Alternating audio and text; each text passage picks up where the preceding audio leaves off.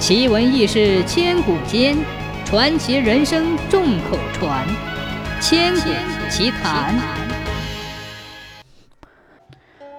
明朝的时候，珍珠城里有个落魄的书生，名叫宋子安。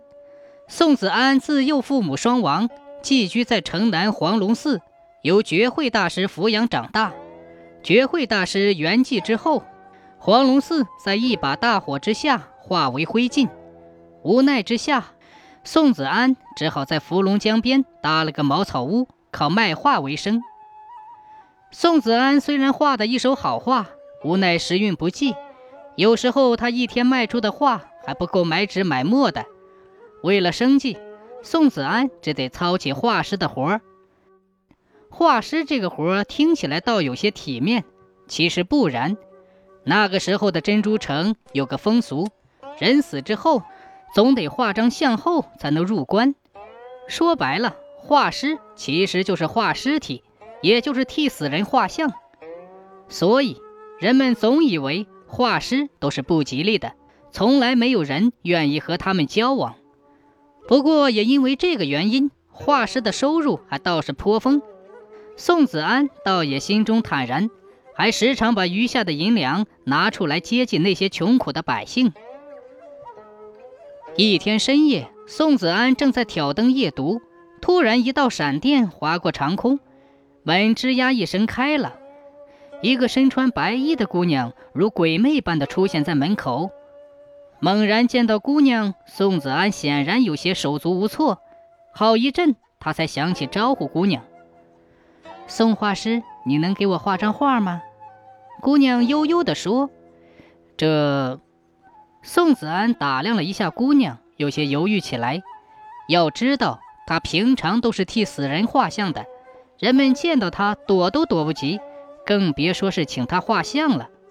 可现在，姑娘竟开了这个口，宋子安一时也不知道该不该答应。求你了，我知道你是个好人。姑娘见宋子安不说话，眼里闪起了泪光，声音有些哽咽起来。宋子安心头一软，点头就答应了。宋子安让姑娘坐在凳子上，摊开画纸画起来。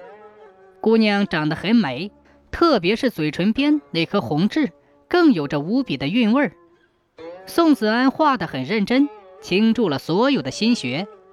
画着画着，他心里竟有了一丝异样的感觉。天快亮的时候，宋子安终于替这姑娘画好了像。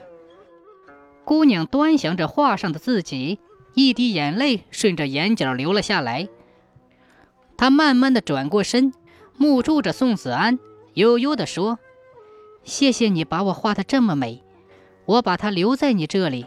天亮后，你把画送到飞香院，交给老鸨，他会给你银两的。”说完，他轻轻推开门就走了。等宋子安反应过来，姑娘已经走得没影了。望着半开半闭的木门，宋子安怔怔地发起呆来。他端详着姑娘的画像，一颗心竟砰砰地跳起来，总觉得有些地方不对。姑娘的举止实在是太诡异了。大凡风尘中的女子，难免会带着几分媚气，可她却显得那样冰清玉洁，看样子不像是从飞香院出来的。天不知不觉地亮了。宋子安正想着把画送去飞香院，一个管家模样的人敲门走进来。来的人是城里飞香院的管事儿。据他说，飞香院里的歌女嫣红姑娘昨晚上吊死了，想请宋子安去替她画像。嫣红姑娘的大名宋子安早有耳闻，她是珍珠城里最出色的歌女，而且性子烈，只卖艺不卖身。听说知县大人曾出重金想赎他的身，想娶她做小老婆，他都断然拒绝了。宋子安心中一动，带上那幅画，跟着管事儿的朝城里而去。来到飞香院，进到嫣红姑娘的房间，看到躺在床上的嫣红姑娘，宋子安的眼睛一下子睁大起来。他怎么也不敢相信，躺在床上的嫣红姑娘。竟是昨晚要他画像的姑娘，这怎么可能？他昨天晚上还请我替他画了一幅像呢，怎么可能就死了？宋子安指着嫣红姑娘的尸体，眼睛瞪得跟个铜铃似的，说：“他还让我把画像带来。”飞香院的人们听了宋子安这么说，一个个都惊呆了。他们要宋子安把嫣红姑娘的画拿出来看看。宋子安拿出了画像，慢慢展开来。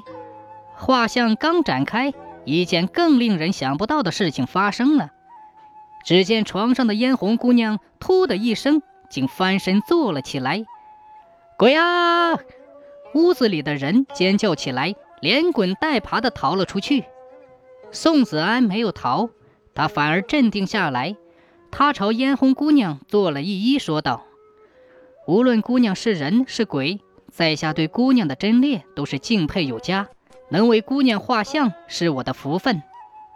嫣红眼里闪过一抹感激之色，轻轻地走到窗边说：“阎王爷说你把我画得太美了，让我借画还魂，所以我今天又活了回来。”从此以后，宋子安带着嫣红姑娘离开了飞香院，俩人过上了幸福的生活。